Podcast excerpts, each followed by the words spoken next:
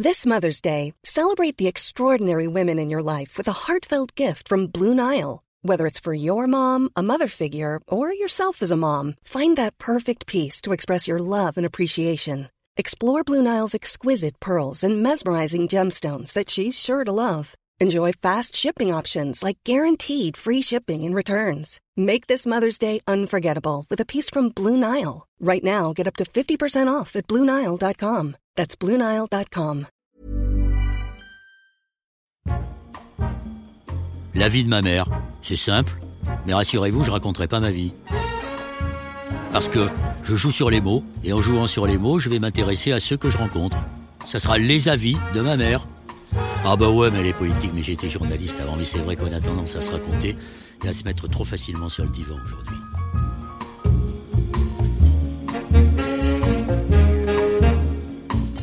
Gilles Vernet, bonjour. Bonjour Noël. C'est avec vous que nous allons euh, inaugurer cette série de podcasts que nous avons appelé euh, Sur la vie de ma mère, un jeu de mots que chacun appréciera, et qui consiste à partager avec des personnalités comme vous, que nous allons euh, découvrir au cours de notre conversation, des personnalités qui portent un regard critique sur la société, qui ont fait des choix courageux à certains moments, et qui sont en train de nous montrer les pistes pour ce que l'on appelle euh, de manière euh, un peu commune le jour d'après. Et comment essayer de poser les bases d'une société euh, dans laquelle le respect de l'autre soit la priorité, de tous les autres, y compris les non-humains. Et vous êtes, vous appartenez à cette catégorie, si je puis dire, de ceux qui, que l'on pourrait appeler aujourd'hui les réfusniques. Je, je m'explique. Vous étiez dans un monde euh, qui est un petit peu à part, qui est le monde de la finance. Peut-être pourrait-on vous qualifier de, de monde de la sécession, qui n'est pas dans la vraie vie. Et puis euh, un jour, vous avez décidé de, de basculer. Alors, c'est intéressant de savoir ce qui vous a conduit à sortir, euh, à quitter le, monde de la finance, des traders. Vous étiez un trader, expliquez-nous ça. Et puis, qu'est-ce qui a motivé euh, cette bascule, cette rupture alors déjà, je, vous remercie de votre invitation et je suis très honoré et, ravi de faire ce premier podcast avec vous. Euh, alors, ce changement, il était en gestation, comme euh, pas mal de gens, souvent dans l'entreprise, sont pas pleinement confortables avec la vie que ça les amène à avoir. Simplement, on, a des contraintes évidemment financières, il y a l'intérêt financier et souvent, le changement a du mal à se faire. J'ai beaucoup d'amis qui ont euh, des velléités de changement. Et il faut souvent euh, une étincelle, un, incitateur.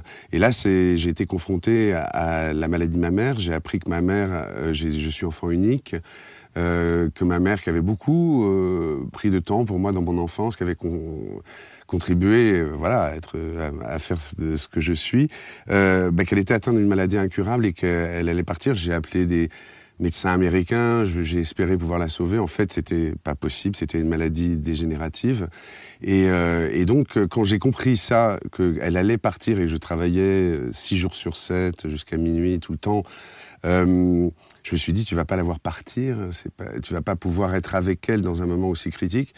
Et aussi, euh, c'était une conscience chez moi que sans doute euh, cette approche de la mort allait construire la, la mienne, hein. c'est-à-dire le fait de pouvoir l'accompagner allait peut-être pacifier euh, cette question qui est une question importante pour nous tous.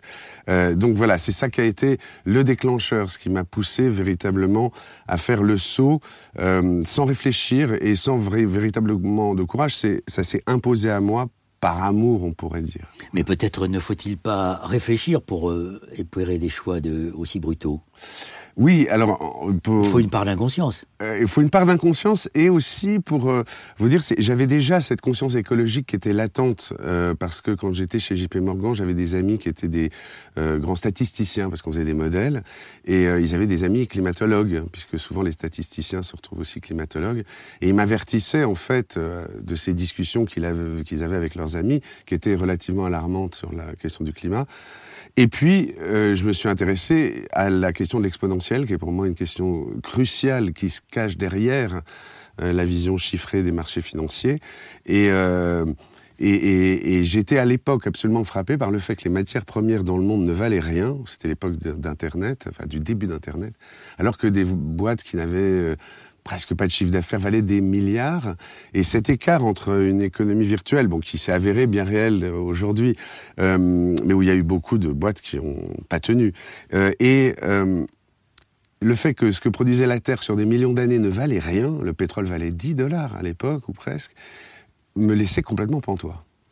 Alors vous avez participé en fait de cette, de cette hypocrisie majeure qui consiste à, continuer d'alimenter la bête, si j'ai pu dire. Vous étiez chez JP Morgan, euh, vous l'avez dit, vous aviez des amis, des, spécialistes qui vous disaient attention, on est en train de faire euh, brûler la terre, mais ça, ça ne les empêchait pas de continuer. Ah, c'est un des grands paradoxes et euh, peut-être une des choses dont les gens ne sont pas nécessairement conscients par rapport au monde de la finance. Je vais citer une anecdote qui était un des, un des amis que j'ai gardé, parce que ce qui est paradoxal, c'est que vous avez des gens qui œuvrent à ce marché, mais qui ont des valeurs. qui sont souvent aussi en contradiction avec ces valeurs. Ils ne sont pas tous cyniques. Non, non, non, non. C'est très complexe. Hein. Euh, ce qui se produit, il y, a, y, a, y a, de la peur, la peur de manquer, le, besoin de gagner.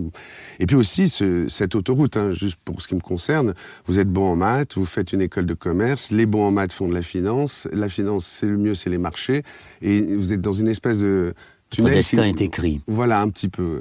Et, euh, et, donc cet ami que je revoyais après être parti, euh, n'arrêtait pas, c'était le même, n'arrêtait pas de m'avertir des dangers écologiques qui s'accumulaient mais aussi des inégalités sociales qui devenaient absolument intolérables euh, pour euh, que la société soit stable. Et je lui disais, mais tu, pourquoi tu continues alors à, travailler dans le cœur du réacteur qui demande à tout le monde d'aller plus vite, qui est cet incitateur gigantesque? Et inconfortable, il m'avait dit cette phrase qui m'a marqué, il m'avait dit, écoute Gilles, euh, je sais bien, mais je vais dire la vérité, j'en mets le plus de côté avant que ça pète j'en mets le plus de côté avant que ça va C'est cette idée que dans la finance, il y a beaucoup de gens qui ont conscience euh, euh, des enjeux et des menaces à venir, mais qui face à ces menaces, plutôt que de se mettre en commun et de travailler sur des solidarités ou autre chose, ont une réaction plus individualiste et au combien on est dans un monde individualiste et essayent d'amasser le plus pour être euh, tranquille ou plus moins en danger euh, quand euh, le monde d'après arrivera. Oui, c'est la question de l'accumulation sur laquelle nous reviendrons tout à l'heure, mais c'est aussi une forme euh, quasiment obscène d'égoïsme, ce comportement. Oui, oui, oui, oui. C'est en fait tout est paramétré pour. Hein, quand dans, la finance, ce qui est important, c'est votre PNL, combien vous allez dégager. C'est totalement limité à ça. Bien sûr, vous avez des relations humaines. Mais fondamentalement, euh, et c'est tout l'enjeu de ce monde euh, un peu euh, contrôlé ou drivé par la finance, c'est le fait qu'on se robotise un petit peu. C'est-à-dire, on, la conscience est plus vraiment là, elle n'est pas appelée. En plus, les choses vont très vite. Donc finalement, vous devenez une machine à exécuter des choses que vous savez bien faire. c'est une forme de servitude volontaire en quelque sorte.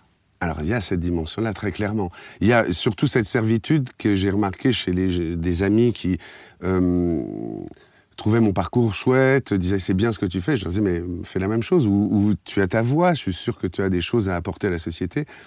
Et euh, au fond, euh, il y a une je ne sais pas si c'est l'habitus, mais quelque chose se crée et surtout une peur de manquer qui est très étonnante dans ce monde-là. J'ai vraiment des amis qui m'avouent riche à millions, euh, avoir peur de manquer, avoir peur de ne pas avoir assez, quelque chose qui est totalement irrationnel. C'est totalement, c'est d'autant plus irrationnel que l'on connaît aujourd'hui le, le fossé euh, des inégalités avec des gens qui ne savent pas comment euh, terminer le mois à 10 euros près. C'est aussi l'expression d'une forme d'entre-soi, c'est-à-dire que pour ces gens-là, le périmètre du monde, il, il, est quand même très, très, très limité. Et tout ce qu'il y a dessus, ils ne le voient pas. Très juste. Ça, c'est quelque chose que j'ai vraiment vécu dans mon changement de vie. Euh, vous vivez, bon, voilà, dans des hôtels 4 étoiles, dans tout un monde, vous voyagez en business, tout est... La, finance a souvent besoin de, faire des grands effets de manche. Hein. Vous avez des, des, petits déjeuners dans des grands palaces, etc. Il faut que ce soit rutilant toujours. Euh, les apparences, les apparences. Les apparences. Et ce qui fait que à la, vous êtes effectivement con complètement coupé d'une réalité sociale que vous vous croisez dans la rue euh, sans trop la regarder parce qu'elle vous renverrait peut-être à des conflits intérieurs. C'est un monde complètement aseptisé, très hygiénique et très déconnecté effectivement. Et quand j'ai fait ce changement de vie, euh, j'ai réalisé en devenant instituteur la réalité humaine euh, des vies euh, de tout le monde. Parce que ce qui est fabuleux quand vous êtes instituteur, c'est que vous avez la société telle qu'elle est, sans filtre, toutes, toutes les origines, toutes les classes sociales, tout. En plus, je suis dans une, euh, un réseau d'éducation prioritaire avec une grande diversité. Et ça a balayé mes idées reçues avec une force. Alors, avant de venir à, à, votre vie d'instituteur et, à ce changement radical, vous avez vécu combien de temps dans l'autre monde? Dix ans. Et comment vous avez réussi pendant dix ans à, supporter cette contradiction? Parce que dans un premier temps, j'ai fait de la vraie finance. Euh, il ne faut pas complètement diaboliser la finance, entre guillemets, c'est évident, hein, l'argent serait comme diaboliser l'argent. Et j'ai financé des PME, des TPE, des associations. Et là, vous avez un métier euh, moins euh, rutilant, justement, mais beaucoup plus ancré dans le réel. Là, vous aidez des boîtes euh, qui peuvent être en difficulté ou qui veulent se développer, mais là, vous avez un rôle qu'on pourrait presque qualifier de social, parce que si vous faites bien votre métier, vous aidez une boîte à se développer, à pas faire de bêtises dans son développement. Voilà. Ça n'a rien à voir avec les marchés financiers, qui sont plutôt un vaste casino euh, où on connaît beaucoup moins les sociétés dans lesquelles on investit. C'est beaucoup plus immatériel. Ah, avez, pendant cette période de votre vie, vous avez sans doute rencontré euh, des personnages euh, étonnants, des, des, hommes ou des femmes euh, complètement euh, saisis par l'avidité. Vous avez comme ça un portrait euh, brossé de ce type de oui, personnage que l'on voit toujours. Oui, oui, bah, c'était ah, c'est un portrait qui m'a beaucoup marqué parce que c'était une des personnes auxquelles je me, je me suis attaché. je déjeunais régulièrement avec lui et c'était un capitaine d'industrie qui vouait sa vie au travail. Mais alors c'était pas un spéculateur. C'était un vrai, euh, un, quelqu'un qui avait travaillé dans les grandes entreprises, dans l'industrie, et euh, qui vouait sa vie à ça et était fasciné. Et j'appréciais discuter avec lui, c'était vraiment intéressant. Et euh, un jour, il revenait de Venise et, on parlait un petit peu de vie privée. Et, il me dit qu'il avait, il était un peu commotionné parce que sa fille euh, dans les rues de Venise, qui venait de réussir euh, Centrale, euh, Paris, il en était très fier, l'avait pris à part et lui avait dit Voilà, papa, il faut que je te dise. T'as été un bon père, t'as toujours été là pour moi, je sais que tu m'as aimé. Mais je veux te dire que je t'ai pas vu, quoi. Et elle lui sort cette phrase qu'il avait laminée, qui était Et tous les millions que, que tu as gagnés, ça rachètera jamais ces moments qu'on n'a pas eu ensemble quand j'étais enfant. Et ça l'avait bouleversé, parce que ça remettait d'un seul coup en cause tout un fonctionnement. Euh, et ça, voilà, ça, ça m'avait marqué. Ça m'a servi aussi de leçon par rapport à mes propres enfants. Et euh, voilà, il y avait cette personne. Et puis, alors, autre anecdote qui peut valoir son pesant de cacahuètes, c'était, alors là, quelqu'un qui m'appelait matin, midi et soir pour spéculer un sur malade. tout. vraiment un Une malade. pathologie. C'était quelque chose euh, de, même euh, sidérant à observer le soir. Le matin, il lui fallait toujours une idée. Bon, bref. Euh, et il m'avait invité une fois chez lui. Et c'était chez lui euh, un temple des marchés. Il avait construit euh, son bureau où il passait apparemment sa vie. il y avait plus d'écrans que je n'en avais moi. Il avait des études partout. Et il passait sa journée, alors qu'il était riche, à dizaines de millions, et même, oui, sa journée à essayer de faire fructifier cette fortune déjà assez considérable. Et, sa femme était à côté, mais regardait l'écran. Absolument, je, le décris dans le livre. Elle était, elle était en, retrait. Il y avait quelque chose d'asséché parce que le, quand ça prend, c'est tout l'objet du, livre que j'ai écrit pour démontrer qu'il y a une démesure dans l'argent qui prend toute la place dans les, dans, dans les vies de certains. C'est ça votre livre. Tout l'or du monde. Mais on va en reparler tout à l'heure. Là, c'est la partie, vous racontez dans ce livre d'ailleurs un certain nombre des anecdotes que vous venez de restituer. Maintenant, nous allons, vous avez dit, euh, le choc, il est arrivé le jour où j'ai appris que ma maman, ma mère, était atteinte d'une maladie, euh, d'une maladie incurable. Et à partir de ce moment-là, qu'avez-vous fait? Vous avez dit stop, Et que s'est-il passé? Racontez-nous ce passage avant qu'on vienne à votre vie d'aujourd'hui. Alors c'est effectivement très intéressant parce que souvent des amis me demandent euh, j'ai envie de changer mais comment on fait? Et il se trouve que j'ai eu une grande période de gestation. C'est-à-dire que pendant euh, j'avais un peu d'argent de côté je je j'avais pas grand chose à faire j'avais aussi changé ma vie personnelle j'étais seul. Et euh, donc pendant ce temps j'ai eu une période où je me suis vraiment consacré à ma mère. Euh, J'allais la voir trois fois par semaine, je lisais beaucoup, je commençais à écrire. Euh, je faisais un peu de coaching pour essayer d'avoir des revenus, mais je, c'était vraiment, j'étais en phase de recherche.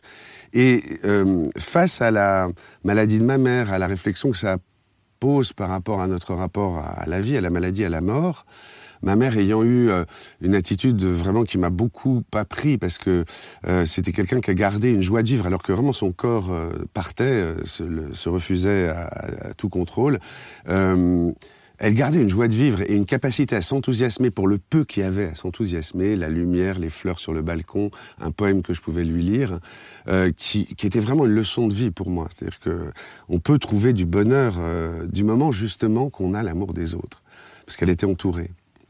Donc j'ai consacré ce temps-là à ça, et la confrontation à la mort m'a amené à la confrontation au sens de ma vie. À quoi ça sert finalement tout ça, puisqu'on est qu'un maillon dans la chaîne?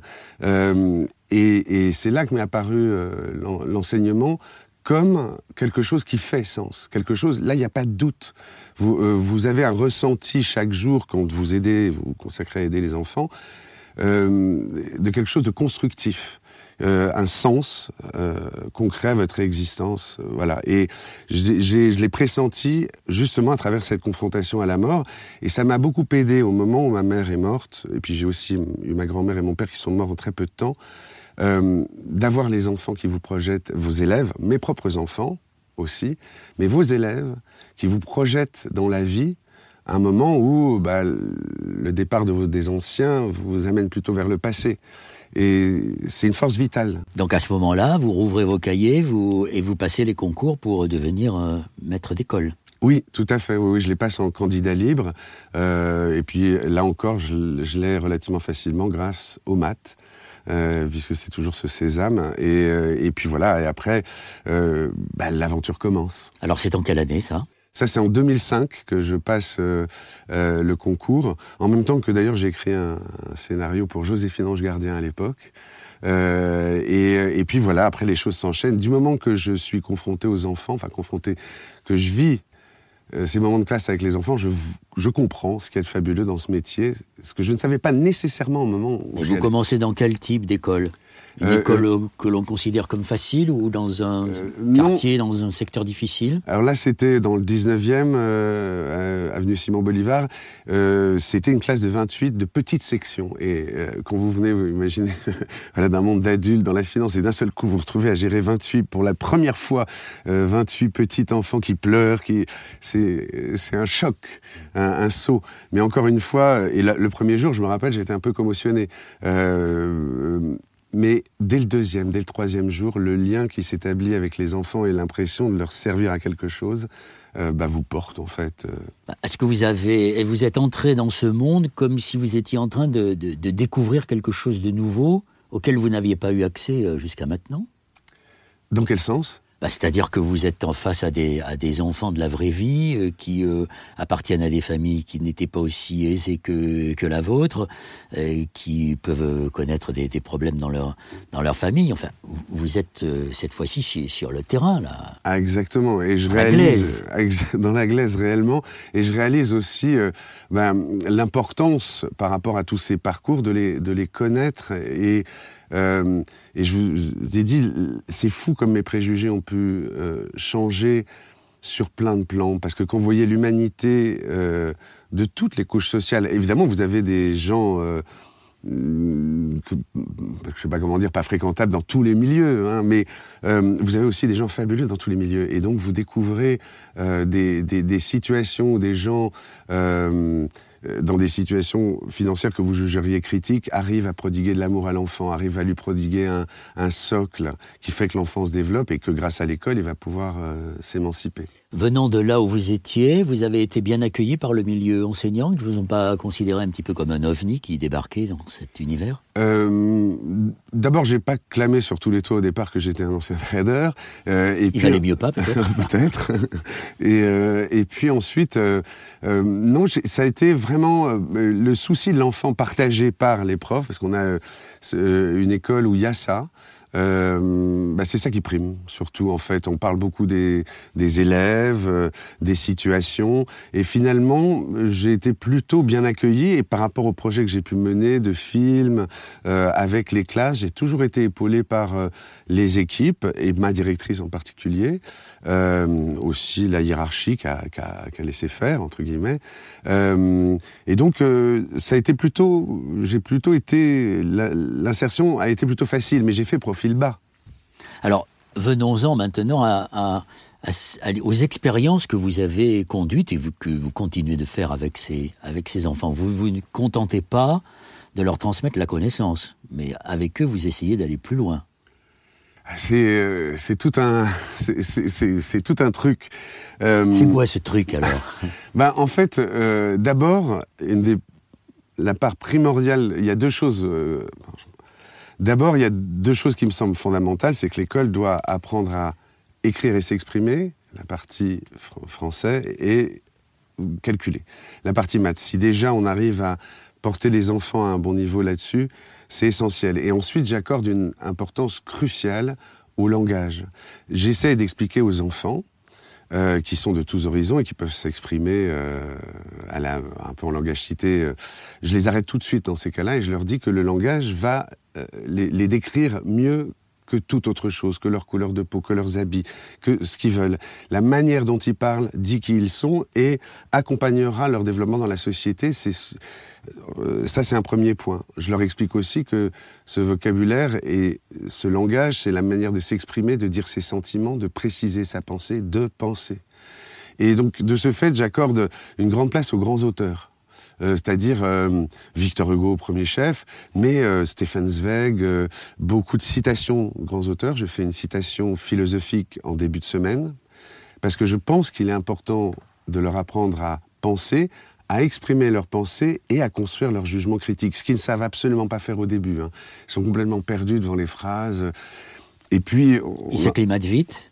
Ils s'acclimatent vite, ça dépend des élèves, mais progressivement, on voit la construction et comment ils perçoivent et ils commencent à comprendre l'intérêt qu'il y a à écouter les paroles de grands auteurs ou les conseils de grands auteurs euh, par rapport à la manière dont ils peuvent se repérer dans leur propre vie. Parce qu'on est dans une société où, pour les enfants, je trouve qu'il y a c'est pas évident. Les, repères moraux sont un peu brouillés, c'est pas évident.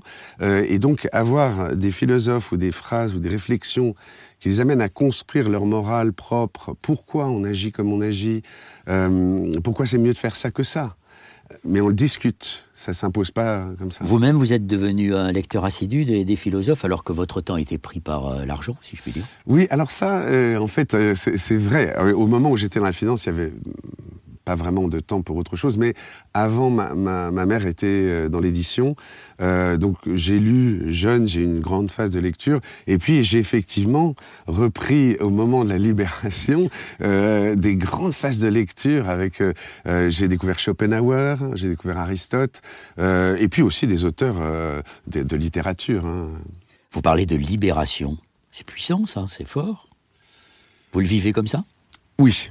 Oui, clairement, je le vis comme ça parce que vous êtes euh, sous la tutelle d'un totem qui s'impose à tous euh, et euh, où vous sentez que vous avez cité le mot de servitude. Il y a une part de servitude acceptée, mais servitude très lucrative. Hein. voilà.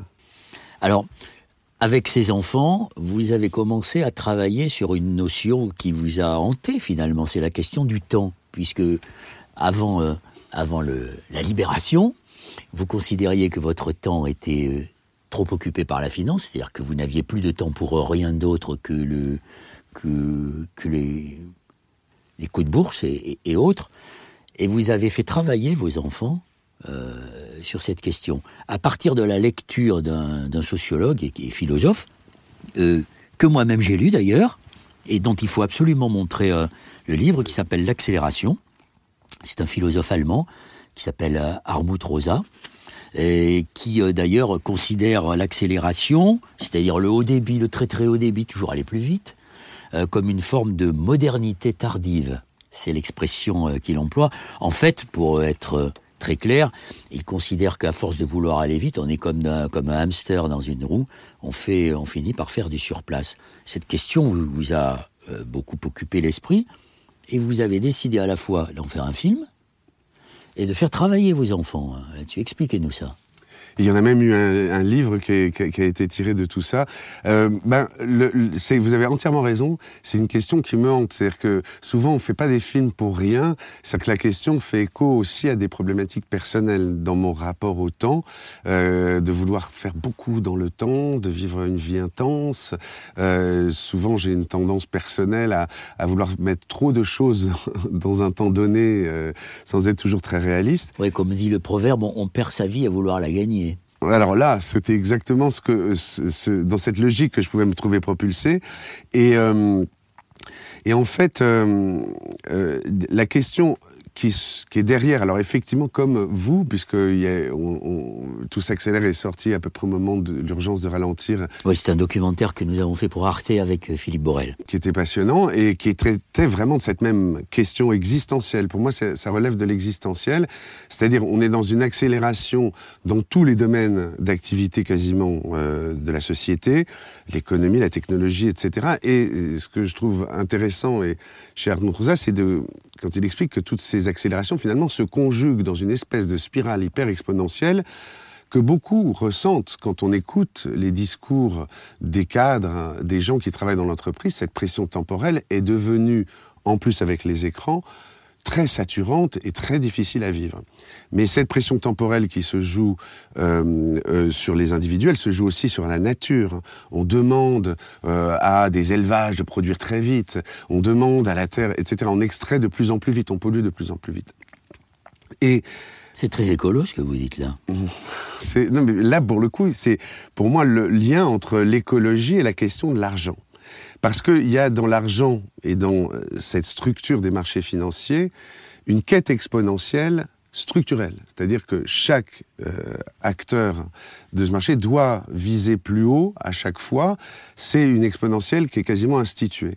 Et cette exponentielle, pour être un fan des maths, l'exponentielle, c'est euh, une fonction qui va très vite. C'est-à-dire que si vous pliez une feuille sur elle-même 50 euh, fois, d'accord Une première fois, vous la pliez, vous la repliez, ça fait 4 épaisseurs, vous la repliez, ça fait 8 épaisseurs.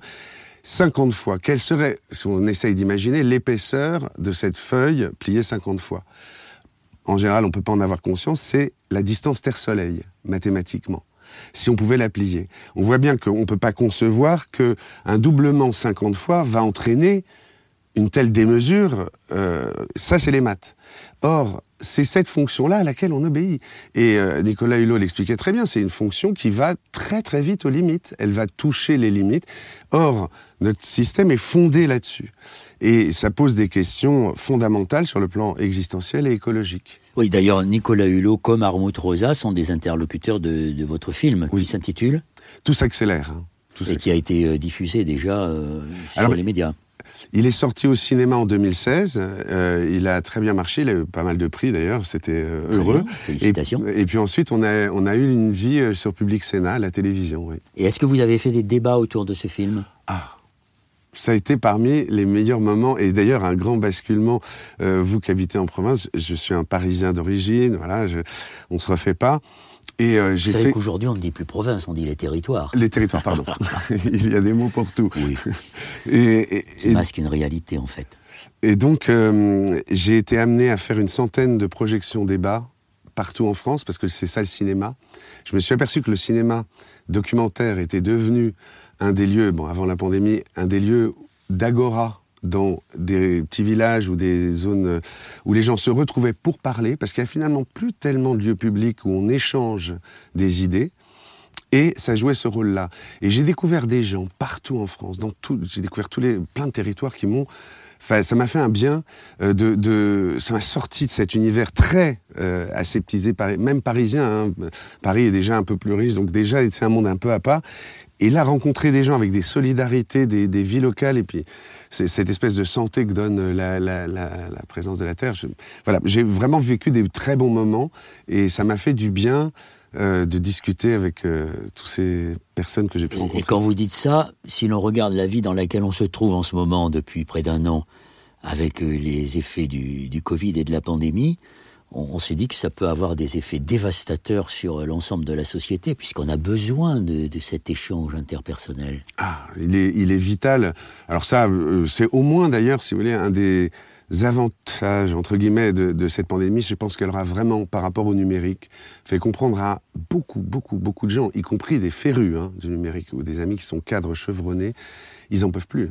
C'est-à-dire avoir pour seul interlocuteur son ordinateur, c'est pas possible.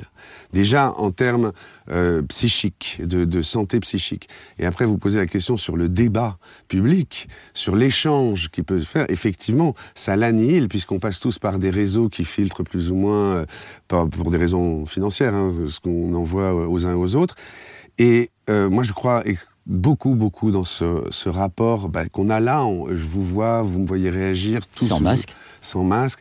Et euh, alors bon, je suis professeur avec euh, euh, les masques avec les, les, les enfants, mais bon, euh, on s'y fait temporairement.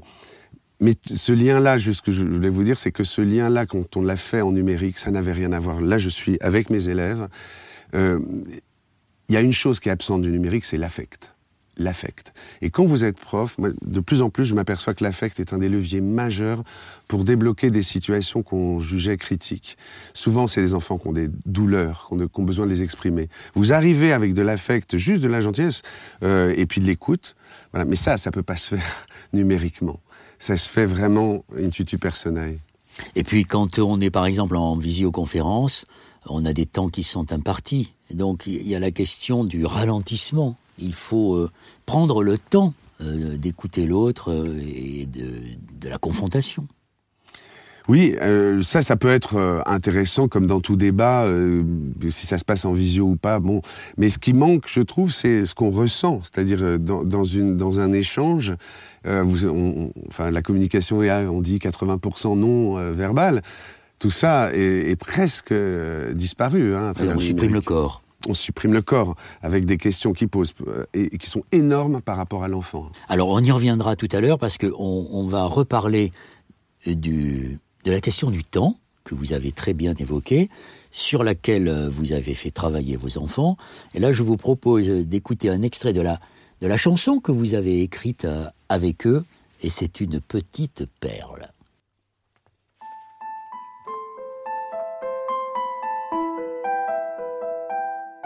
Ne nous donne pas la parole.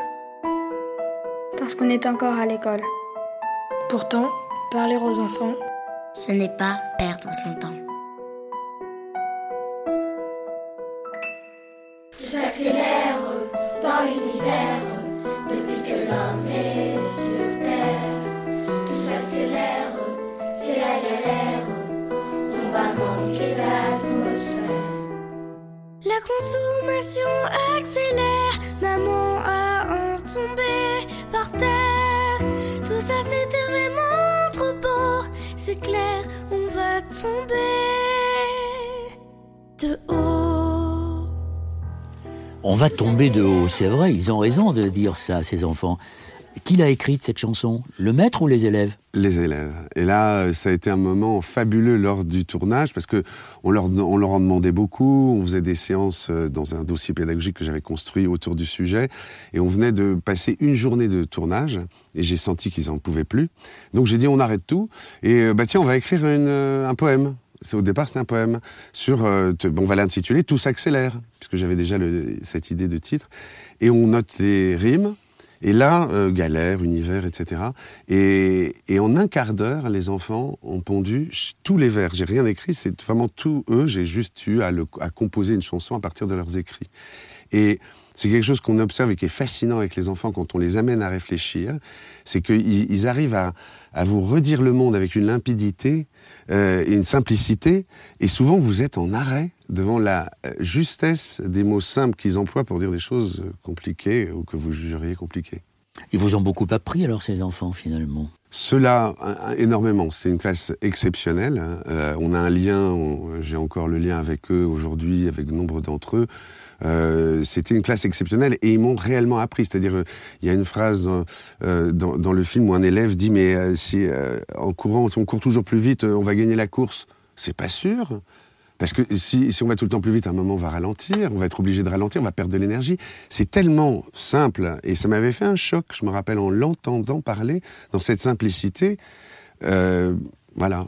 Quel âge avait-il à, l'époque de cet enregistrement? 10 ans. Et aujourd'hui, ils ont? Ben, ils ont 20 ans.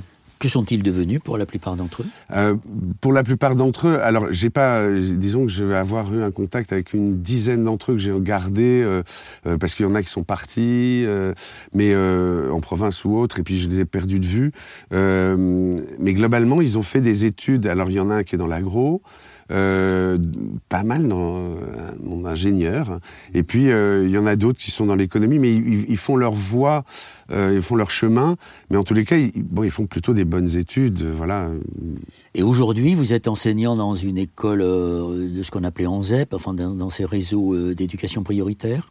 Oui, c'est une, une école en réseau d'éducation prioritaire avec des collèges et dans laquelle je suis depuis 15 ans. En fait, je suis resté dans cette école parce qu'elle a une grande vertu, c'est qu'elle est mixte. Hein. C'est-à-dire, elle arrive, c'est près des buts de Chaumont, et elle arrive à cet équilibre et à cette alchimie qui est merveilleuse quand on est prof, où vous avez des enfants vraiment défavorisés que vous avez à aider.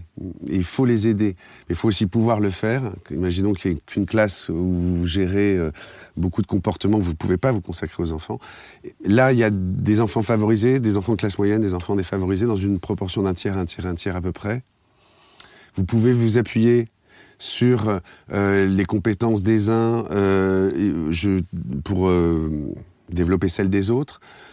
Je travaille beaucoup sur l'entraide. Les plus forts aident les autres à la fin des contrôles, à la fin des exercices. Et ça marche très bien parce que c'est bon pour les uns et les autres. Euh, et, et, donc, euh, c'est très riche parce que euh, il y a aussi ce fait que des enfants entre guillemets bourgeois s'aperçoivent que euh, on est on est très heureux, on a développé des super amitiés avec des enfants qui sont pas de notre condition, ce qu'on trouve pas dans d'autres euh, enseignements plus privés euh, ou dans des écoles ou du sixième où, où, on a des ghettos entre guillemets plutôt riches et puis des ghettos plutôt pauvres. Voilà. C'est quand même la vocation de l'école publique, il faut le rappeler. Et vous avez raison de le dire. Ah oui. Et c'est peut-être là que vous avez vu euh, constater de manière très très évidente euh, la profondeur des inégalités sociales.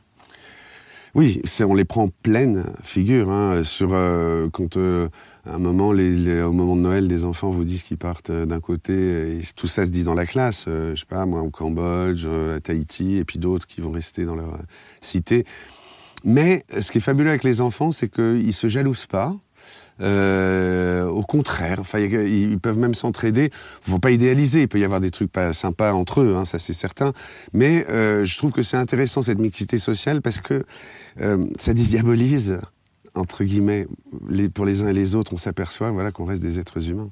Donc c'est une expérience euh, très très enrichissante que vous vivez. C'est plus qu'une expérience maintenant, c'est une, c'est une vie. Dans, dans votre livre, euh, Tout l'or du monde, que, que je montre une, une, deuxième fois, vous ne parlez pas que d'argent, vous parlez aussi de, de certains de vos élèves.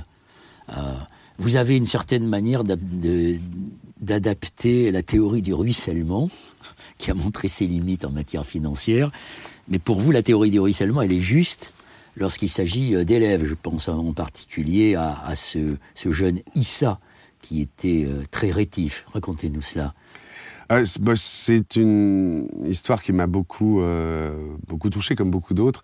Mais lui, c'était récent, relativement récent. Et c'était un enfant qui était vraiment dans des, en grande difficulté une histoire personnelle très très difficile. Voilà, des parents, euh, il était en foyer, des, parents assez défaillants, le père était parti, et c'était un enfant euh, qui avait une réputation d'être ingérable. Euh, L'année d'avant. Ready to pop the question? The jewelers at BlueNile.com have got sparkle down to a science with beautiful lab grown diamonds worthy of your most brilliant moments. Their lab grown diamonds are independently graded and guaranteed identical to natural diamonds, and they're ready to ship to your door. Go to BlueNile.com and use promo code LISTEN to get $50 off your purchase of $500 or more. That's code LISTEN at BlueNile.com for $50 off. BlueNile.com code LISTEN. Le professeur avait dû le mettre au sol plein de fois. Moi-même, en début d'année, il, lançait ses bras quand il s'énervait. Euh, J'avais été obligé de le mettre au sol pour le contenir. Mais à un moment, euh, en voyant comment la directrice arrivait à ramener cet enfant à son humanité, euh, par beaucoup de d'affect, sans doute. À un moment, je lui ai tendu la main euh, et euh, j'ai fait des cours pour lui. C'est-à-dire, lui, il avait son travail à lui. Il trouvé qu'il a commencé à être en réussite parce qu'il était très en retard par rapport aux autres. Donc là, au moins, il avait des, des endroits où il réussissait. Et, puis, euh, il y a eu des moments à ce moment-là qui ont commencé à me bouleverser parce que quand il a vu que je m'intéressais à lui, que je voulais vraiment le porter et qu'il pouvait aussi donner la confiance à l'enfant et qu'il découvre ah ouais je peux finalement faire ça ici. Euh, il m'a fait un cadeau déjà une première fois un soir. Il me donne une orange mais comme maître il sort. Et il avait rien, hein, il vit dans un foyer, bon bref. Et il me donne une orange comme ça, je lui dis, mais il c'est pour vous maître, c'est pour le goûter. Et il le donnait vraiment comme un cadeau. Et euh, ensuite, mon fils est venu une fois. Ça a été un moment bouleversant parce que euh, j'ai mis mon fils à côté de lui volontairement en classe. Donc tout le monde était là, il est à côté de Issa. Et, euh, mon fils a établi un rapport avec lui. Et, euh, et, mon fils, qui a une certaine conscience sociale, le soir, euh, en rentrant, me disait qu'il était hyper gentil et tout. Il me donne une voiture pour lui, une voiture qu'il avait dans ses jouets. Je la donne à Issa le lendemain, qui ouvre des grands yeux, qui est très perplexe, qui est commotionné, littéralement il était. Et le lendemain, il vient à son tour avec une voiture pour mon fils. Et euh, bref, c'est pour, ça c'est l'importance de l'affect. C'est-à-dire, vous pouvez donner du contenu, etc., mais si vous portez pas des enfants qui n'ont pas eu d'amour, hein, zéro ou très peu, vous leur en apportez pas un peu, avec la distance nécessaire du maître et de l'élève, hein, mais euh, vous avez des résultats surprenants. Et cet enfant, à la fin, a eu, euh, a pu euh, faire des visites avec nous, alors qu'il était ingérable avant. On l'emmenait au musée, on faisait plein de choses. On faisait. Et à la fin de l'année, quand j'ai lu son son commentaire en fin d'année, la classe a applaudi et il y avait de quoi pleurer. Et pour la petite anecdote, je l'ai retrouvé cette année dans la rue. Il, il s'arrêtait, mais c'est bonjour maître, avec un grand sourire. Et, euh, et on s'est, bon, pandémie ou pas, on s'est fait une accolade. Ça, c'est quand même le type de gratification qui n'a rien à voir avec celle que vous connaissiez dans votre ancienne vie. C'est une richesse. Parlons-en justement de la richesse aujourd'hui. Bah, je, alors, bah, la richesse, justement. Cette conception de la richesse qui a beaucoup changé pour vous. Profondément. La, la, la première euh, prise de conscience, c'est celle dont vous parlez, c'est le temps. Une des premières richesses aujourd'hui, c'est le temps. D'ailleurs, il vous a fallu beaucoup de temps à consacrer à ce jeune Issa. Si euh, vous étiez dans une classe de 40 élèves, vous n'auriez jamais pu euh, vous occuper de lui. Absolument. Et ça, c'est une réalité. On est, c'est le réseau d'éducation prioritaire avec 20 à 25 élèves maximum. Et là, vous avez la possibilité de vous consacrer à l'élève. Et vous avez entièrement raison, c'est clé ce sentiment que l'enfant va s'occuper individuellement de lui, un petit peu être avec lui, le porter. Pour certains enfants, c'est vraiment nécessaire parce qu'ils n'ont pas ça à la maison. Euh, donc oui, cette richesse, euh, ça m'a sidéré de m'apercevoir. Je raconte une autre histoire que je ne vais pas développer, mais qui est dans le livre, où un moment fabuleux où un enfant aussi issu de milieu défavorisé va vivre une émancipation fabuleuse à travers l'histoire. Et un de mes oui, anciens amis, Victor Hugo, voilà, Victor Hugo, et, et, un de mes amis euh, me, me, dit euh, avait, il, avait, il avait cité Océanonox dans la maison de Victor Hugo, c'était magnifique. Euh, on avait la chair de poule.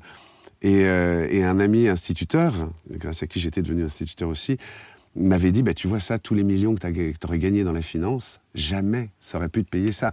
Et cette prise de conscience-là, mais c'est tout le plaidoyer de mon livre. C'est-à-dire que l'amour remplit beaucoup. C'est pas, euh, ça fait pas tout. Il faut de l'argent pour vivre. Hein. Je ne nie pas ça.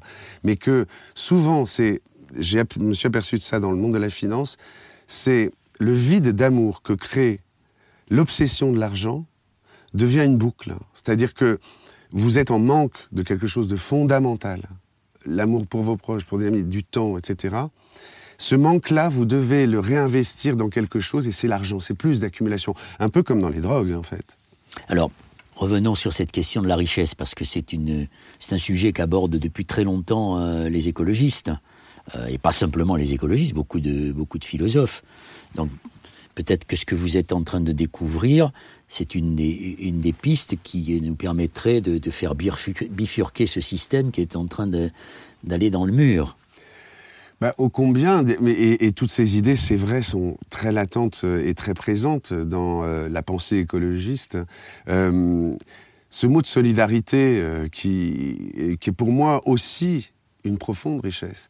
C'est-à-dire, euh, Pablo Servigne le développe assez bien, mais quand euh, la situation deviendra critique, c'est pas parce que retranché dans votre forteresse avec vos millions que vous allez bien, aller bien loin. Si vous avez des solidarités locales, euh, si euh, on est beaucoup plus fort ensemble. Enfin, c'est l'évidence. Oui, Pablo Servigne, c'est l'auteur, le co-auteur d'un livre qui a eu beaucoup de succès qui s'appelle Comment tout peut s'effondrer, qui a donné naissance à une théorie, euh, entre guillemets, qu'on appelle la collapsologie, qui ne veut pas dire forcément qu'on attend la fin du monde, loin de là. Il a écrit un deuxième livre, celui auquel vous faites référence, qui s'appelle L'entraide, l'autre loi de la jungle, et qui démontre que nous n'avons pas, que nous ne sommes pas porteurs du gène de la compétition et de la concurrence, mais au contraire de la solidarité. C'est passionnant. C'est passionnant et euh, c'est oui, c'est Darwin qui montre que apparemment en fait les espèces qui s'entraident survivent mieux aux grandes crises euh, qui. Et les sociétés qui s'entraident ont survécu les sociétés en plus. Euh, donc effectivement, il y a et, alors ça, moi ça m'amène dans mon livre à une vraie question qui est pour moi l'archétype de cet égoïsme dont on parle. S'il y a une chose que j'ai toujours fait, c'est de payer mes impôts. J'ai jamais, ça m'a jamais posé de problème. Je trouve bien normal quand on gagnait, quand je gagnais même ma vie de redonner. Enfin, c'est l'évidence. Or, aujourd'hui, il y a véritablement une part euh, de cette élite financière ou de ou oui de ce monde financier qui se désolidarise totalement en termes d'impôts du reste de la société. Pour moi, c'est profondément délétère parce que ça construit nos déficits avec euh, je, le montre dans le livre mais on parle de 1000 milliards par an pour l'Europe.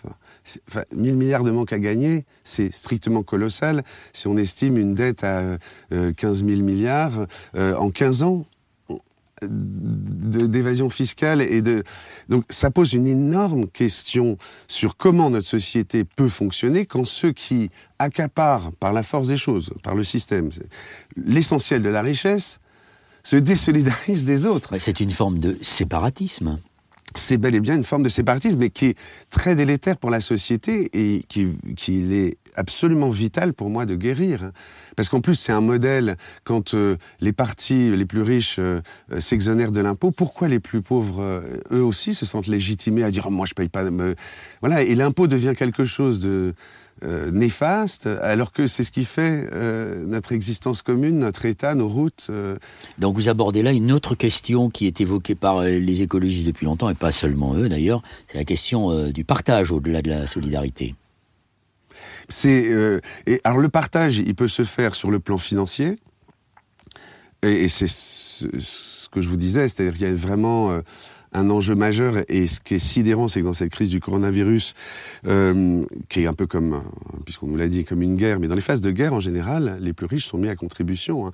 Euh, à la fin, de la Seconde Guerre mondiale, on était à 90% d'imposition sur la tranche la plus haute aux États-Unis. les riches comprenaient qu'il était nécessaire d'apporter leur juste contribution.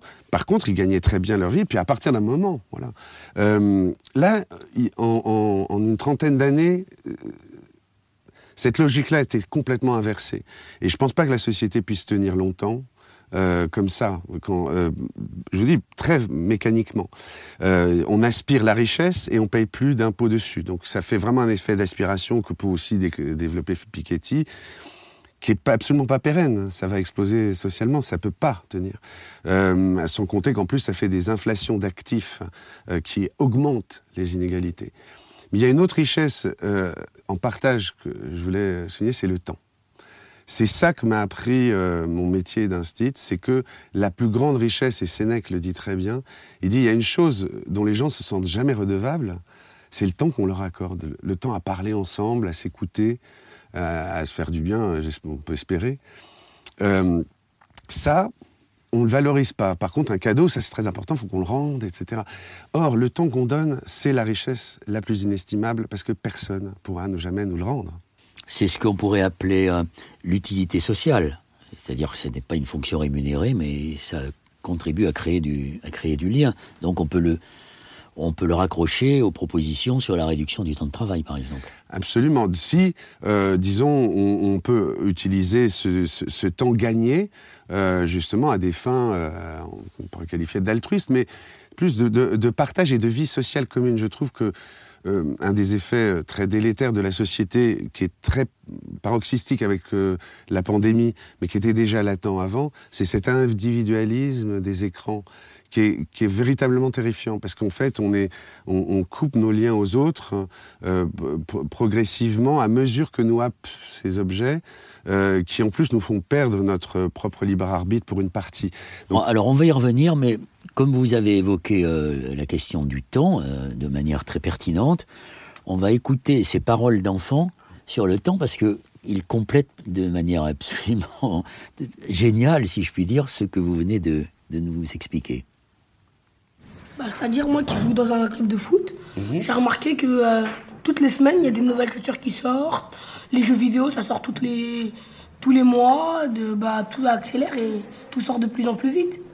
Tout va, tout va trop vite et donc on passe à côté de beaucoup de choses.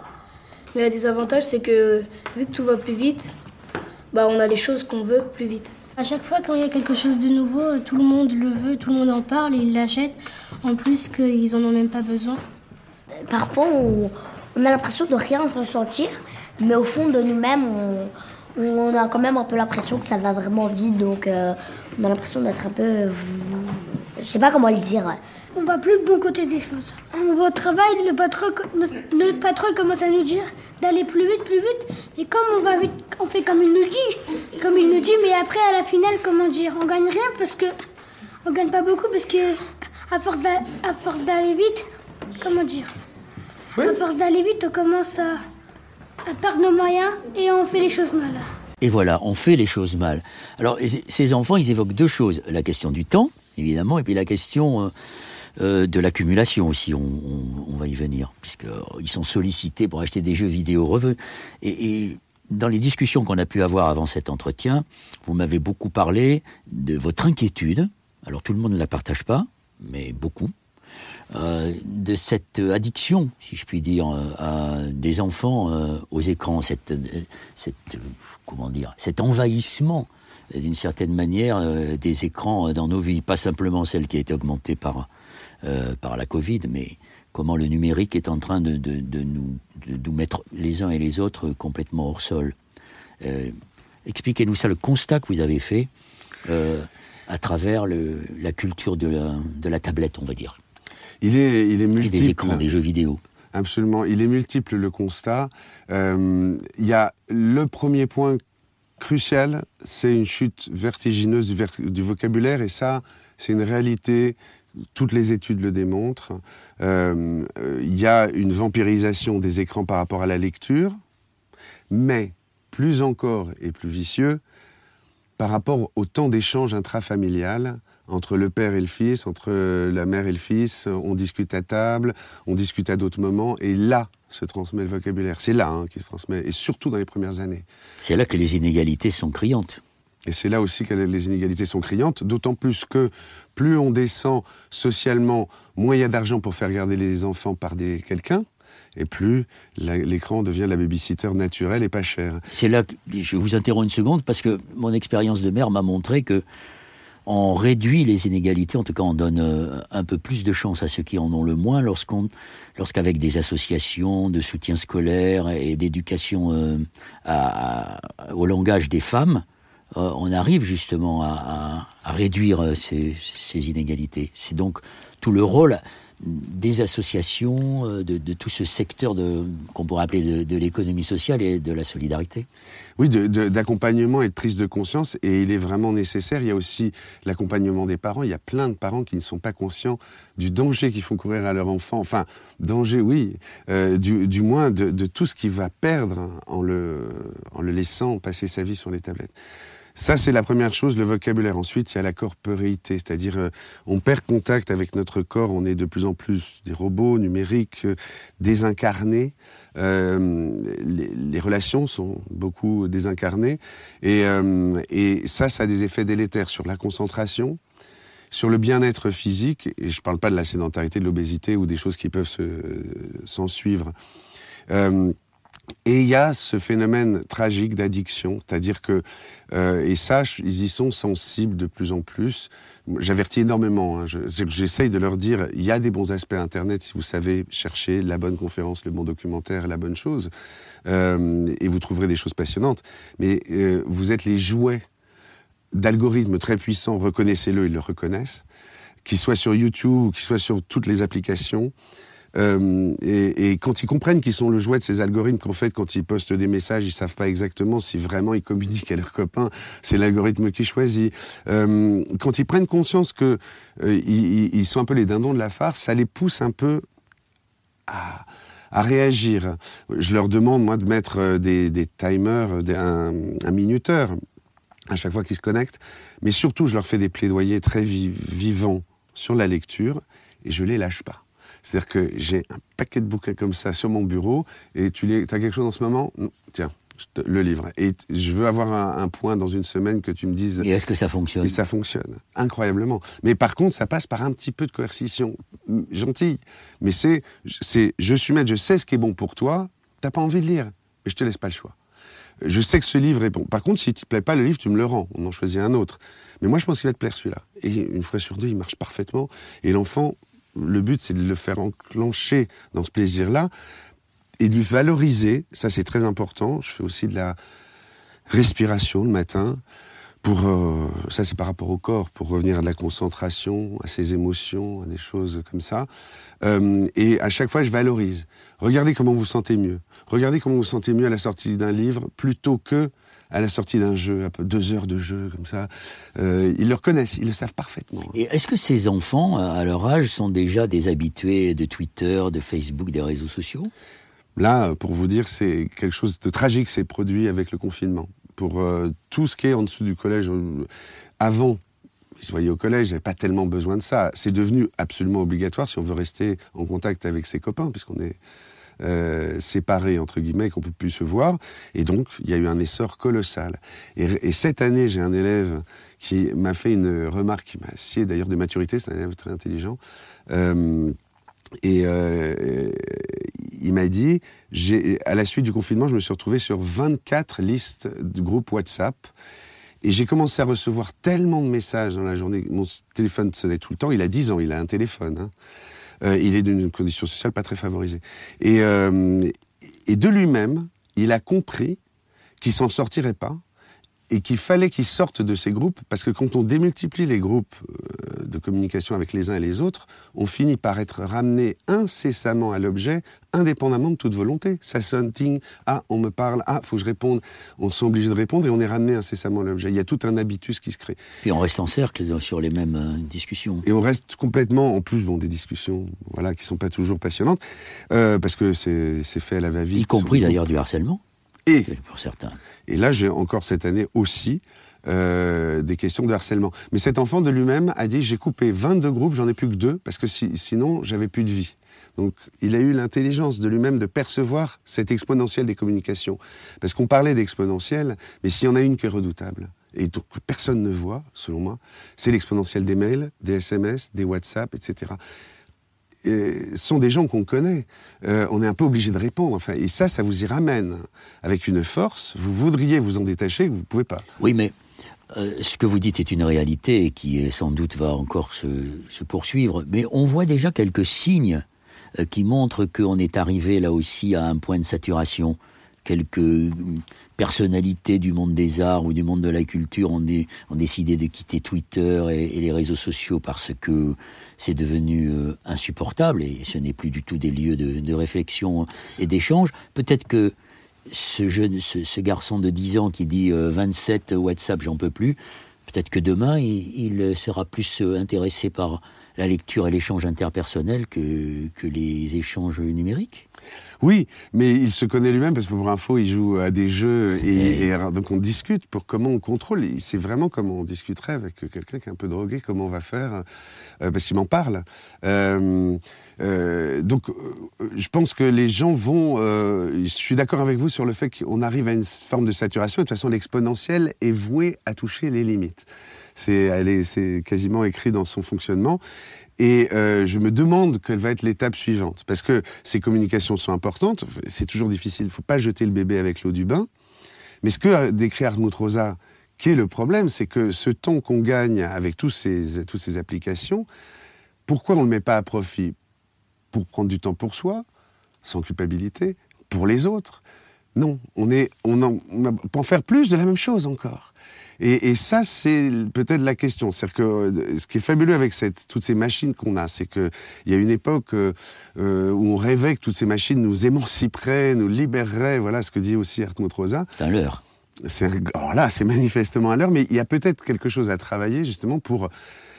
pour moi, ça relève de l'éducation. Je pense qu'on arrivera à un moment, et moi je le fais, et je pense que ça s'instituera de l'éducation à l'usage des réseaux et des écrans vous parlez comme un écolo une nouvelle fois, donc vous parlez avec force euh, de la remise en cause du, système dans lequel euh, nous nous trouvons.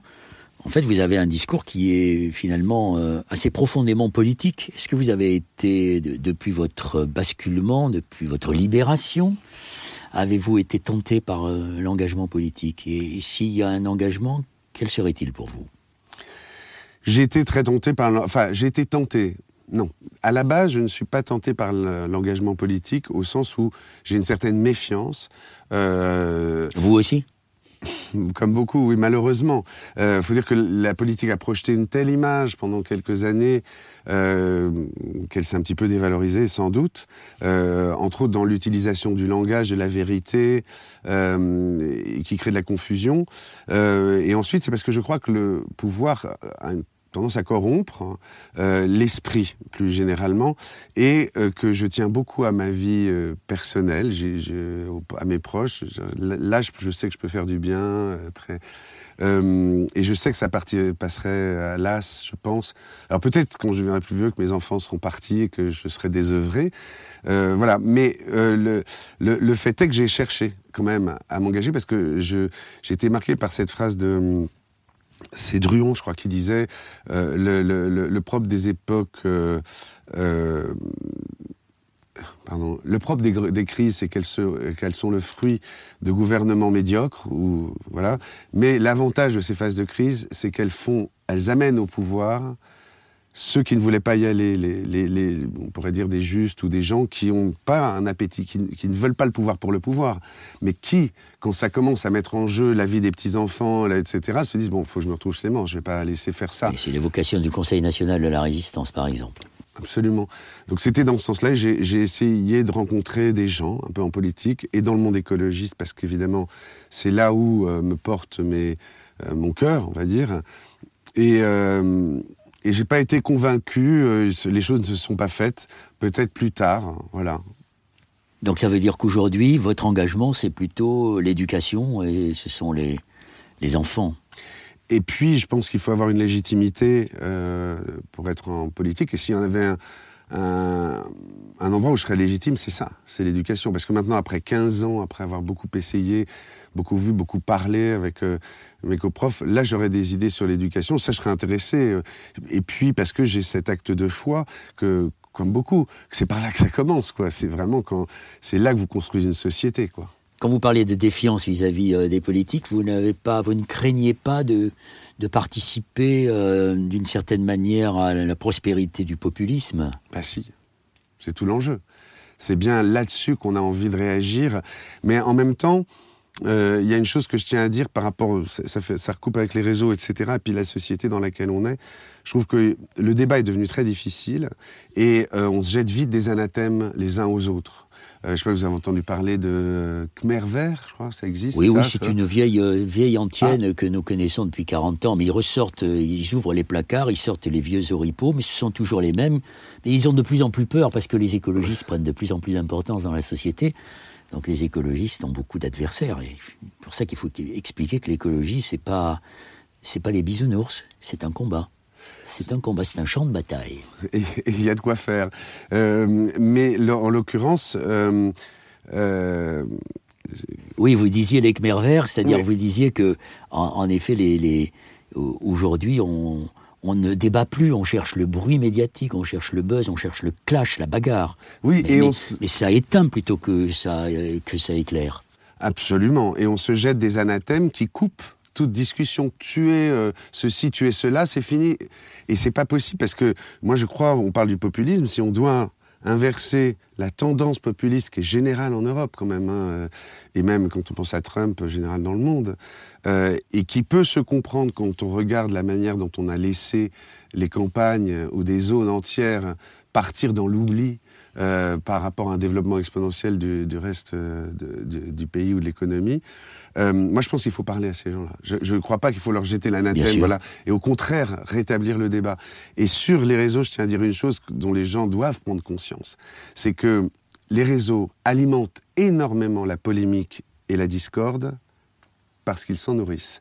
Quand vous avez un commentaire à faire sur vos réseaux et que vous mettez, parce que vous n'êtes pas d'accord avec la personne, 10 minutes à écrire votre commentaire, Claude va passer 10 minutes, vous avez passé une heure dessus.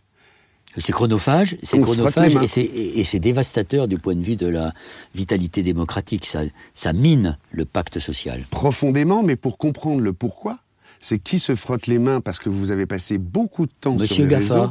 Voilà, parce que mais c'est même pas une volonté, c'est que les, les algorithmes sont paramétrés pour que vous passiez plus de temps. Et donc ça alimente structurellement la discorde, ce que j'ai réalisé récemment, ce qui fait que je- là je suis totalement Nous, nous ne faisons que nourrir la bête. Un certain nombre d'auteurs ont écrit euh, là-dessus, je pense en particulier à Sherry Turkle, qui a écrit un, un livre très intéressant en 2015 qui s'intitule Tous ensemble. Puis une autre, euh, une autre auteure américaine qui a écrit un livre qui s'appelle Algorithme et qui explique exactement ce que vous venez de décrire. Alors, nous, on n'est pas dans l'anathème, on est dans l'échange. Et il était convenu que vous me posiez quelques questions. Alors, je suis prêt à y répondre et je vais essayer de le faire au mieux.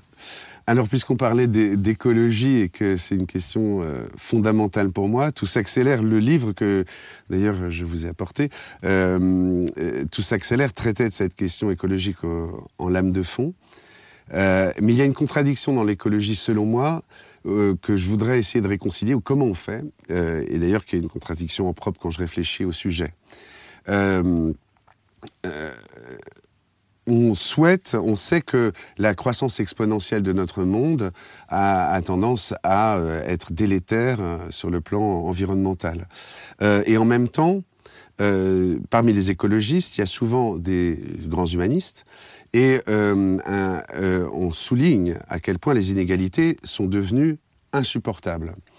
Et euh, le problème, c'est que si on imagine un monde où on remettrait tout le monde à un niveau, alors il ne s'agit pas de mettre tout le monde au niveau d'un Européen, mais on ferait monter toutes les populations très nombreuses du monde en niveau de vie à, une hauteur pour arriver à une forme d'égalité, est-ce qu'on n'aurait pas un risque tout simplement d'explosion de la consommation, enfin de, de pollution davantage, et comment résoudre pour moi cette contradiction qui est un peu au cœur de la contradiction que j'ai pu percevoir parfois dans Alors mon c'est- écologie. pour moi, la question est intéressante évidemment, mais c'est pas une contradiction parce que les écologistes ne demandent pas à ce que l'on continue à poursuivre, à ce qu'on continue dans le même modèle, qui est un modèle qui est basé sur la prédation, euh, l'hyper, euh, l'hyperconsommation, l'absence de, de solidarité. Donc, ce n'est pas la décroissance que nous proposons, mais disons c'est une, c'est, c'est, ce que le- un, un des fondateurs, un des penseurs de l'écologie qui s'appelait Jacques Ellul appelait la non-puissance. C'est-à-dire comment les, comment les sociétés, surtout les nôtres, qui servent de paradigme pour beaucoup d'autres sociétés, comment peuvent-elles être capables de s'auto-limiter en matière de, en matière de, de- consommation, que ce soit aussi bien euh, la consommation quotidienne que celle des matières premières et des ressources. Et donc, si on s'inscrit dans une logique de, de limitation, ce qui sert aujourd'hui de modèle à des pays qui, sont, euh, euh, qui ne sont pas arrivés à, notre niveau deviendra caduque. Et c'est ça l'idée. Alors, c'est pas l'idée d'appauvrir le monde, c'est l'idée de faire un monde qui soit, qui soit plus juste, plus solidaire et plus respectueux de euh, ce que le philosophe Bruno Latour appelle notre entourage, c'est-à-dire cette planète, parce que nous savons très bien que si nous continuons à nous comporter comme euh, des, prédateurs que nous sommes aujourd'hui, par exemple continuer dans l'exploitation des énergies fossiles de manière euh, absolument folle, c'est l'espèce humaine qui risque d'être d'être mise en cause. Donc, au fond, moi je dirais que les utopistes, ce sont ceux qui aujourd'hui veulent maintenir le statu quo, et que les réalistes, sont les écologistes qui proposent un autre, euh, un autre modèle. Mais euh, je ne pense pas qu'il y ait de, contradiction entre... Le, vous voyez, par exemple, la question du virus et la question de, surtout des vaccins. Il faudrait que les vaccins soient considérés comme un bien commun, puisque nous savons tous, vous comme moi, comme ceux qui nous regardent, que si l'ensemble de l'humanité n'est pas vacciné, bah, ce virus, il continuera à prospérer, continuera à se balader. Donc il faut, il faut montrer que nous n'avons qu'un seul monde. Et quand on dit nous n'avons qu'un seul monde, ça veut dire qu'il faut être solidaire, y compris de ceux qui aujourd'hui n'ont pas les moyens de se payer les vaccins, tandis que l'Europe, elle, essaie de, de les accaparer. Et pour rebondir sur ce que vous disiez sur la question de la limite, parce que ça fait quoi une phrase de Nicolas Hulot dans Tout s'accélère où il dit, euh, l'air un peu dépité, il dit on ne sait pas se fixer des limites. Il a raison de dire ça, c'est vrai. Il n'a pas tort. On est d'accord même à titre individuel. Moi-même, on, on va se retrouver dans des contradictions, ou je vais me retrouver dans des contradictions où je sais qu'il faudrait que je me mette une limite, mais je, je vais travailler trop tard, etc. Y a, chez l'humain, il y a cette propension. Et, c'est ce qui m'apparaît euh, important, et c'est un peu le plaidoyer de mon livre, c'est-à-dire que si on veut que les gens se limitent, il faut leur donner autre chose. C'est-à-dire si euh, c'est tu auras moins d'argent, tu auras moins de choses, c'est tout mais il faut leur faire voir oui, mais tout ce qu'ils gagnent. Mais en, bien sûr, que tout ce qu'ils gagnent en temps, par exemple, tout ce qu'ils gagnent en lien social. Voilà. Mais on voit bien, le, le capitalisme étant très plastique, il s'adapte. Mais on voit bien, par exemple, comment la génération qui a 20 ans aujourd'hui, qu'on appelle la génération climat, c'est par exemple une génération qui ne se précipite plus euh, toutes les trois semaines sur le changement de mode. Euh, ils, euh, ils sont à échanger leurs vêtements. Donc ils, ils sont il, se passe quelque chose en ce moment. Et, c'est justement ce moment-là qu'il faut savoir saisir. Mais peut-être qu'à la sortie euh, de la pandémie, nous serons tellement euh, avides de consommation que nous ferons, euh, que, nous ferons échouer ce projet. J'espère que non. Les sociétés ne sont pas suicidaires. Et, pour rebondir aussi sur ce que vous disiez, c'était une, question là qui me vient directement. Oui, on est une planète et on est un monde euh, interconnecté. Euh, et Ça ne pour... veut pas dire que s'il est interconnecté, il est solidaire. Oui, bah pour malheureusement, c'est pas le cas. Parce que, en fait, en ce moment, nous n'avons pas qu'un seul monde. Nous avons deux mondes le monde des riches, le monde euh, dans lequel nous vivons, et, et un monde qui, qui, qui, a faim, un monde qui boit de l'eau euh, qui n'est potable, un monde qui est victime de guerre, un monde qui est victime des effets du réchauffement climatique beaucoup plus, de manière beaucoup plus forte que nous. Donc euh, il faut travailler jusque, justement à ce que ça soit qu'un seul monde. Et c'est donc une des difficultés qui m'apparaissent, c'est-à-dire que euh, j'ai une tendance, et dans le milieu écologique elle existe, à croire que small is beautiful, le local, justement ce gigantisme euh, des multinationales en particulier, où la responsabilité se dilue, je l'ai expérimenté complètement dans une espèce de grosse machine qui impose une loi où plus personne ne réfléchit. Euh, Or, si on va vers cette logique, on pourrait dire il faudrait un gouvernement qui mondial qui contrôle tout, puisque on a, on a un problème écologique mondial. Or, ce gouvernement mondial aurait très probablement euh, tomberait dans les écueils du euh, géant euh, euh, déshumanisé. Alors le gouvernement mondial, c'est le gouvernement par le droit. par le droit, on voit d'ailleurs qu'il y a des progrès aujourd'hui, avec notamment tout ce qui concerne la justice climatique et les, les, procès qui ont été intentés à des gouvernements, y compris d'ailleurs certains qui ont réussi, comme en Hollande avec l'association Urganda, qui a obligé le gouvernement hollandais à respecter ses engagements en matière de, de lutte contre le, réchauffement climatique. Alors oui, c'est vrai, small is beautiful, je vais faire le savant.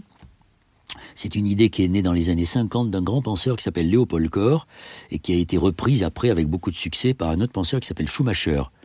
Et c'est vrai que les, penseurs de l'écologie ont toujours euh, euh, imaginé euh, des sociétés. C'est une forme de la, pensée écolo était assez libertaire et anarchiste d'une certaine manière, mais pas l'anarchie au sens oriental, au sens convenu. les, penseurs de l'écologie sont pour des petites entités à dimension humaine, j'allais dire à distance de baffe, mais qui peuvent se fédérer. Et donc toute la question, c'est de savoir si la somme de ces initiatives locales, on en voit beaucoup aujourd'hui qui se développent, ça peut faire société à un moment donné. Et, le rôle de la communauté internationale, c'est précisément de permettre à, ces entités de, vivre ensemble et d'apporter des régulations, non pas par le marché, mais par le droit. Euh, et, la preuve a été apportée qu'une gouvernance mondiale, ça peut avoir des effets positifs, comme par exemple quand... Euh, l'Organisation des Nations Unies a décidé euh, de la convention contraignante sur la sanctuarisation de l'Antarctique. Voilà, bah, ce pays, cette zone du monde est sanctuarisée parce qu'il y a un accord international contraignant. Mais l'accord de Paris sur le climat, il n'est pas contraignant. C'est vrai. Donc c'est pas une organisation, mais effectivement un corpus de loi qui permettrait et un, les faire entrer le droit. Le droit, ça régule et, et le droit, ça répond à ce qui est juste et non pas à ce qui est bien ou mal. Et euh, autre rebond sur ce que vous disiez, euh,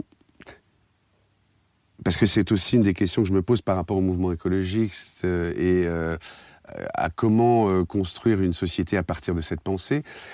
si on décroît tous en termes de consommation, euh, il y a une problématique de revenus. On ne va pas dans les magasins qui, eux, dépendent de ce, je sais pas, la vendeuse. Il y a mm. toute une série de, on, entraîne, disons, une baisse de la consommation, qui entraîne une baisse de la production, très probablement, euh, qui entraîne dans ces cas-là une baisse Ça dépend de, quelle production. Ça dépend quelle production. Il y, a, il y a des secteurs qui vont effectivement décroître, hein, mais d'ailleurs la décroissance, elle est déjà dans les, dans les flux, dans l'énergie, par exemple. Euh, L'eau, euh, est devenu un bien rare. Donc, c'est la question de la production. Quel type de production Est-ce qu'on va continuer à créer des, fermes industrielles avec 2000 euh, cochons, 1500 euh, poules, 3000 vaches? C'est ça qu'il faut arrêter. Et c'est relocaliser la production. Et cette relocalisation de la production en circuit court et avec des systèmes finalement beaucoup plus, beaucoup plus petits dans les réseaux de distribution, ça permettra de, créer des emplois. Et puis, euh, euh, les écologistes en parlent souvent, on vit dans des passoires thermiques. Donc, par exemple, lancer des grands plans d'isolation des, bâtiments qui sont euh, en général ceux où habitent les familles les plus modestes, hein, c'est à la fois social et c'est en même temps créateur d'emplois et, c'est écolo. Donc, il y a plein de pistes. Mais je crois que notre réalisateur va nous dire c'est fini, donc c'est fini, on arrête. Et je vous remercie beaucoup. Euh, Gilles, d'avoir euh, répondu à cette, premier entretien. Je rappelle le titre de votre dernier bouquin, Tout l'or du monde, euh, dans lequel il y a une réflexion sur l'argent comme celle que nous venons de, conduire, et puis des témoignages sur votre vie d'instituteur qui sont formidables. Et d'ailleurs, puisque vous êtes un instituteur dans la transmission, on va terminer cette émission en écoutant les dernières réflexions des enfants sur l'argent. Et ce sera notre conclusion. À bientôt. dernier mois. bientôt et merci. Euh, comme les autres ont plus, nous aussi on veut plus. En gros, l'herbe est toujours plus verte ailleurs. Et euh, bah, à la fin, ça, ça va stopper et tout le monde redescendra. Si on croit que le temps c'est de l'argent, donc on dit chaque minute c'est de l'argent. Donc comme j'en veux en gagner, comme je veux gagner plus en plus d'argent, donc il faut que je remplisse chaque minute de ma vie pour avoir plus d'argent et encore plus et encore plus. C'est un petit peu comme si l'argent il vous mangeait le cerveau et vous pensiez plus qu'à l'argent et que dans votre tête, il n'y a plus que argent, argent, argent. Ils doivent se dire peut-être plus on est riche, plus on est supérieur. Et euh, donc il va être plus riche pour, être, pour se sentir encore plus supérieur.